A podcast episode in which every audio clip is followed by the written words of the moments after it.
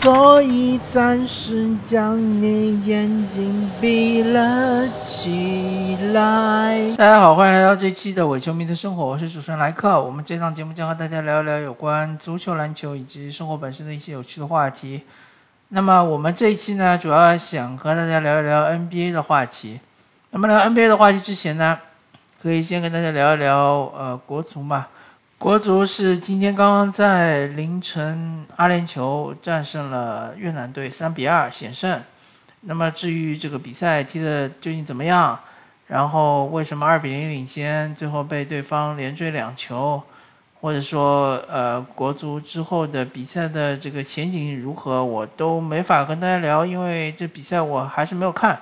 因为这凌晨一点的比赛嘛，确实。啊，而且第二天还要上班，对吧？又是国庆的最后一天，呃，所以确实是对我本人来说比较尴尬。呃，国足的预呃这个十十二强赛，其实到现在为止我一场都没看，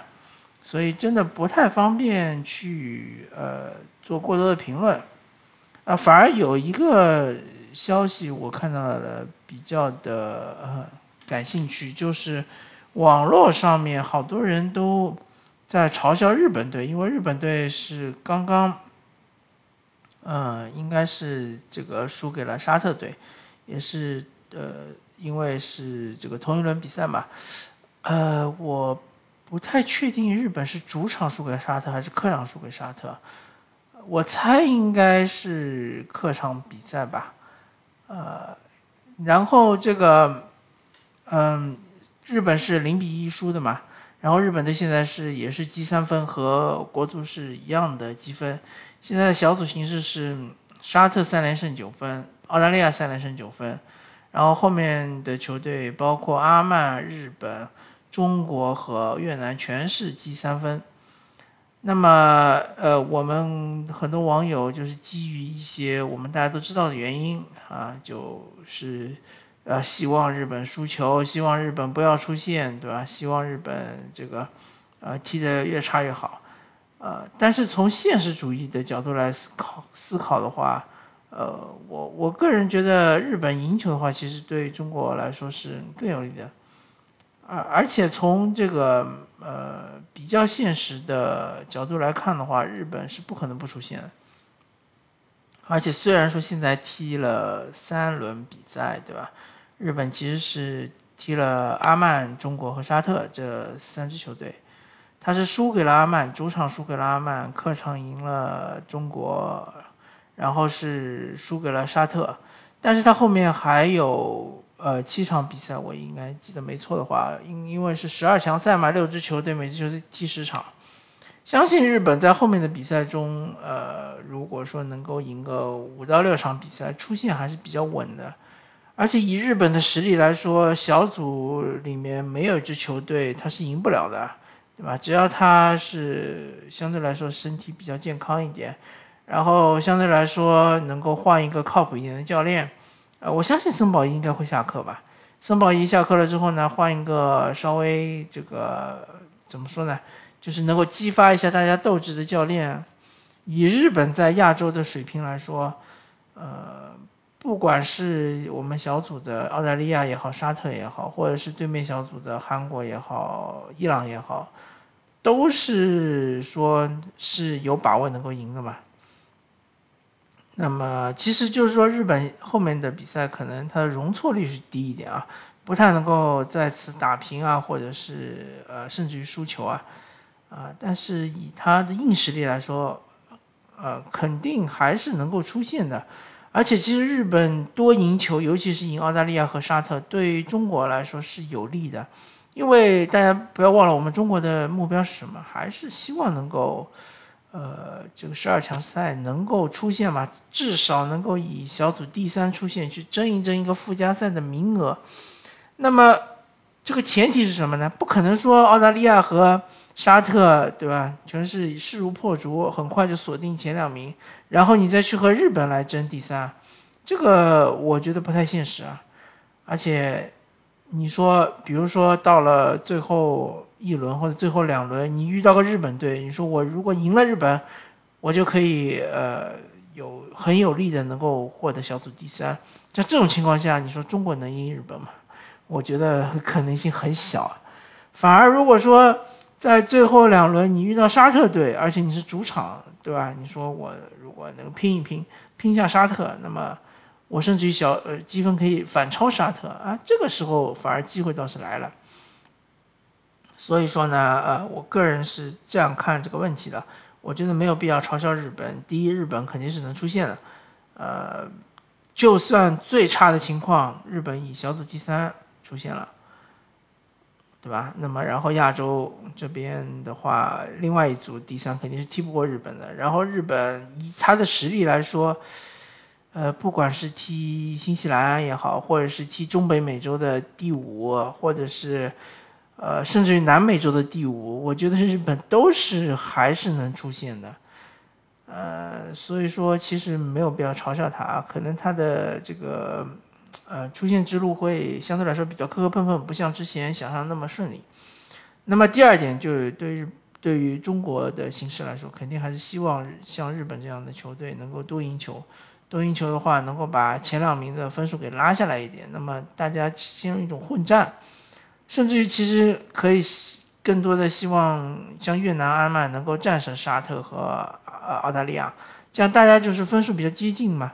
那么对于中国这种呃硬实力在整个小组是处于劣势的球队来说，肯定是有利的，好吧？那么足球就聊到这里，还是聊一聊我个人比较感兴趣的 NBA。啊，NBA 现在已经是十月初了嘛，那么十月底就会进入这个常规赛的开赛季。现在打的是这个季前赛，那么呃，有几支球队已经亮相了，但是季前赛嘛，大家都知道，呃，大部分球队可能就是以练兵为主，或者是以呃确定阵容为主，呃，让老将上去稍微打一打，热热身就换下来了，啊，呃。或者说，其实球队的铁打主力基本上也不会全力以赴的发挥自己的实力，主要是让一些边缘球员，包括像是呃主主力的轮换球员上去打一打，找一找感觉。所以像这个勇士队乔丹普尔才能够就在两两场比赛中发挥非常出色嘛。这其实呃也没有必要太过看重。当然，像安东尼戴维斯这种。呃，确实，这个中投手感比较差的情况还是需要重视的。哎，我主要聊一聊一聊几支我比较感兴趣的球队吧。首先就是湖人，我会把湖人和热火放在一起聊，因为湖人和热火其实是前年的总冠军球队嘛，啊，总决赛球队，呃，纷纷打进总决赛。热火当然是属于黑马。姿态进入总决赛，湖人就是当年的夺冠热门，但是湖人，在气泡联赛之前的常规赛其实打得非常糟糕啊。进了气泡联赛之后呢，就是呃，突然之间有状态就有一个提升，尤其是安东尼戴维斯在气泡中真的是无可阻挡。当然，对面热火队也有一个 C 罗，也是一样的，C 罗包括特拉季奇这两位，在气泡联赛中也是呃。基本上把东部那些列强都打得满地找牙，尤其是这个雄鹿，对吧？确实被热火制裁。但是呢，呃，进入了下一个赛季，相对比较完整的一个赛季，当然不是完全完整，因为是就打了七十二场常规赛嘛，少打十场。相对比较完整的赛季的时候呢，那个湖人也好，这个热火也好，他们遇到了伤病的问题。那其实也很好理解嘛。首先，热火队它里面也有一些老将，呃，像是德拉季奇啊，呃，吉米巴特勒啊，像是伊戈达拉啊这一批都属于老将。再加上新人，呃，西罗啊，也是受到伤病的困扰。嗯，那么怎么他们就是说，呃，湖人队嘛就更不用提了，对吧？湖人队基本上全是老将。除了霍顿塔克是稍微年轻一点，施罗德稍微年轻一点，哈雷尔稍微年轻一点，其他全是老将。所以呢，受到伤病困扰之后呢，就是常规赛打得非常糟糕。呃，进了季后赛之后呢，热火队由于他的嗯，C 罗的神奇不在，加再加上他们损失了克劳德这样一个重型锋线三 D 球员，面对字母哥，就是虽然字母哥的限制还是不错的，但是对面雄鹿增加了霍勒迪之后呢，呃，米德尔顿是完全被释放出来了，完全是无法防守，呃，所以被四比零横扫。而湖人队这边遇到的困难呢，首先因为因为他们要打 playing，多打两场比赛，对于球队消耗比较大。第二呢，就是安东尼戴维斯的受伤，在关键的对太阳队的第五第四场比赛。啊，第五场比赛应该是，呃，受伤了，然后呢，就是被太阳连胜两场之后呢，四比二就是呃被淘汰了。那么这两支球队呢，我之所以放在一起说呢，其实他们都是要面临同样的问题，要克服同样的困难，就是他们的空间非常不足。呃，热火队其实相对来说空间的问题更大，因为。嗯，他们的主力阵容基本上是这样子的：就阿德巴约打中锋，吉米巴特勒是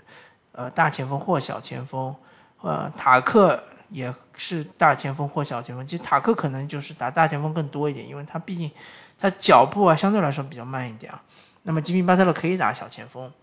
那么这个呃然后是洛瑞再加上邓肯罗宾逊，因为邓肯罗宾逊他是一个神射手嘛。他这种属性，他只能打主力，他无法打替补。因为打替补的话，你上去之后，可能你的球权不会特别多。那么像他这种，呃，有得分爆发力，同时又是这种呃无球打法的这样的球员，呃，他就需要和主力在一起打，然后让主力吸引空间之后呢，呃，给他创造机会，或者由他在呃外围进行无球跑动来牵制对方的防守。呃，以给吉米巴特勒单打的机会，所以我我我判断应该是这样，五个人是一个呃主力阵容。那这主力阵容呢，其实空间是很成问题的。首先，吉米巴特勒没有三分啊，呃，我也不相信这个赛这个休赛期他能把三分练出来。基本上他已经定性了，他就是一个呃弱化版的兰纳德吧，就是他和兰纳德一样，就是说这两位选手在。近中距离的手感非常好，但是在这个相对来说，呃，长两分以及三分球这边，莱昂纳德要比吉米巴特勒要强一些。毕竟莱昂纳德还是有三分的，但吉米巴特勒基本上他没有三分。当然还有其他一些技术呢，可能莱昂纳德要比吉米巴特勒还是要还是要强一点的，包括防守，包括这个呃镜框的终结之类的，呃。那么吉米巴特勒是没有，是是一个呃拖空间的点，然后阿德巴约呢，之前他是不投三分的，我不知道这个赛季经过一个夏天的训练，他的三分进步到什么程度了。反正我呃只能以他之前几个赛季的表现作为判断，我觉得他也是一个呃无三分的一个非空间点。那么再加上塔克，其实塔克这个球员，大家可能。呃，对他的印象还是留在呃一八年火箭当时是和勇士，呃，真的就是银河战舰勇士是能够纠缠七场的，当时巅峰时期的塔克啊，啊，那当时塔克其实底角三分还是非常准的，但是逐渐逐渐随年龄增大之后呢，塔克他的重心他的体能更多的放在了防守端。他防守还是比较靠谱的，尤其是像防这种脚步不是特别快的球员，一般是重型锋线。嗯，但是如果他防脚步比较快的球员，当然他也是防不住的，对吧？毕竟他也是体重那么大，呃，然后脚步也不是特别灵活。那么还有一个就是退步的地方，就是三分球，他其实三分球非常不靠谱，尤其是这个哈登闹。闹那个闹情绪的那一年就去年嘛，去年其实塔克在底角获得了挺多的这个空位三分球，但是他就是投不进，而且他其实，在雄鹿夺冠的这一年季后赛中，他也有很多空位三分是投不进的。他的进攻其实现在就说回合占有率就百分之六，呃，而且他更多体现在比如说是这个点前场篮板啊。呃，然后是这个呃，有一些呃进入禁区内是拿到前场篮板小抛投啊，或者说偶尔零星的有那么几几下三分球，所以他绝对不能作为一个不能算作一个空间点嘛。所以他主力阵容里面有三个是非空间点，只有邓肯·罗宾逊一个神射手，再加上洛瑞是一个靠谱的、合格的三分射手，就只有两个球员是能够拉开空间的。这个对于进攻来说是非常困难的。那么当然防守呢是没什么问题的，尤其他只有一个邓肯·罗宾逊是一个弱点，面对大多数的球队还是能够把它很好的藏起来。呃，那么湖人队呢，就是情况是差不多的。呃，第一，安东尼·戴维斯他的三分球是不是一个合格的、呃靠谱的三分点，是很值得怀疑的。呃，我们假设安东尼·戴维斯是一个五号位，对吧？假设他是个五号位，那么。那这个大前锋肯定是勒布朗詹姆斯。勒布朗詹姆斯呢，呃，其实从最近几年来看，他的三分还是比较靠谱的，尤其是他的呃持球投三分和控卫三分呢，结合的还是比较不错的。呃，基本上还是算是一个合格的三分点，也不是说是能够完全放空他的。呃，那么。小前锋呢，有可能是阿里扎，但阿里扎其实最近这几年的这个防守的退步以及三分的退步也很大，而且阿里扎其实不是一个呃精准的射手，他胜在他的呃就是量，不是胜在他的质。呃，原来他这个巅峰时期，他他出手三分很多，一场比赛可以出手个十个到十二个这个样子。虽然他的命中率也不是特别高，但是他很多三分球就是难度很高，因为他毕竟身高足够嘛，臂展也挺长的，然后他很多球是顶人投的，就所谓小空位或者是被贴身的这个三分投篮还挺多的，所以呢，其实他呃不算优质射手，但也不算个呃就是拖空间点，但是到了现在这个职业生涯的末期呢，我感觉他应该算是一个拖空间点。他确实他三分不太靠谱，大家还是会有意识的放他三分球。那么后场呢？呃，当然一个肯定就威少了，威少嘛就是有名的对吧？浪头，不管是三分也好，两分也好，就命中率都是很极低，呃，大家都会放他投。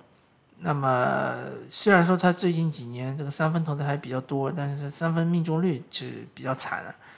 那么还有一个呢，有可能是说纳恩，呃，也有可能是霍顿塔克，也有可能是贝兹莫尔，呃，相对来说贝兹莫尔和纳恩的三分还是可以的，呃，但是纳恩可能偏矮了一点，那么贝兹莫尔的可能性高一点。贝兹莫尔是上个赛季在勇士队，下半赛季的三分还是比较准的，上半赛季就比较，呃，令比较稀烂嘛，所以说他其实是个非常不稳定的点。呃，在勒布朗詹姆斯身边打球呢，其实对于球员来说要要求和压力也都是挺大的，因为你很有可能就经常会获得一些大空位，但是你我如果投不进一个、两个、三个投不进，那么很可能就会被球员球迷们骂死，或者被管理层怀疑说你这个人水平是不是不行。呃，还有一个可能性就是把艾伦顿拿到这个呃首首发，那么。呃，安灵顿是一个是是一个神射手嘛，对吧？然后他的履历也非常不错。但如果把他拿到首发呢，相对来说偷空间点就威少和安东尼戴维斯这加上阿里扎这三个点。戴维斯呢有一点好处就是说他不是一个纯中锋，他可以就是拉出来投一些中投，但是其实中投对于呃内线空间的拉开也也就是帮助不是特别大，呃。但是呢，安灵顿如果说首发的话呢，对于他防守的担心可能会比较大。呃，其实湖人队这个赛季他的一些轮换阵容的更替，很明显就是进攻提升了，但防守是下降了很多。像卡鲁索啊、波普啊，甚至库兹马，其实都是靠谱的防守队员。你不能说，呃，比如说面对像是这个布克。保罗，对吧？你说这几个人都完全锁死，这两位不一定，但是呢，他们至少是可以给他们施加一定压力，让他们就是说出手出现一点问题。但是现在换的这批人，什么埃灵顿呐，呃，贝兹莫尔啊，啊，还有什么，像甚至于我觉得阿里扎啊，都不是靠谱的防守球员。还当然还有威少嘛，对吧？威少大家都熟悉了嘛，尤其是像我这种火箭球迷啊，之前对威少的印象还挺不错的。我觉得他在雷霆不管怎么样兢兢业业，对吧？呃，防守进攻一把抓，但来了火箭才发现，原来，哎，威少这个球员，你要对他进行适配，就是他的匹配性很难很难。你要在他周围匹配一套阵容，又要防守好，又要能拉开空间，对吧？而且还要完全为他服务，真的是确实非常难。那么我们就谈防守的话，威少的防守其实，尤其是，呃，因为他。常年作为一个这个持球大核心，他是被呃一般被安排去防守无球队员，但他经常会走神，或者他有时候是为了去抢一个后场篮板，就把自己的球自己的对位球员给放掉了，然后对位球员的命中率就高的离谱，所以说威少的防守其实是非常烂的，其实远远烂于哈登，我觉得哈登至少他单防还很强的，尤其是防那些什么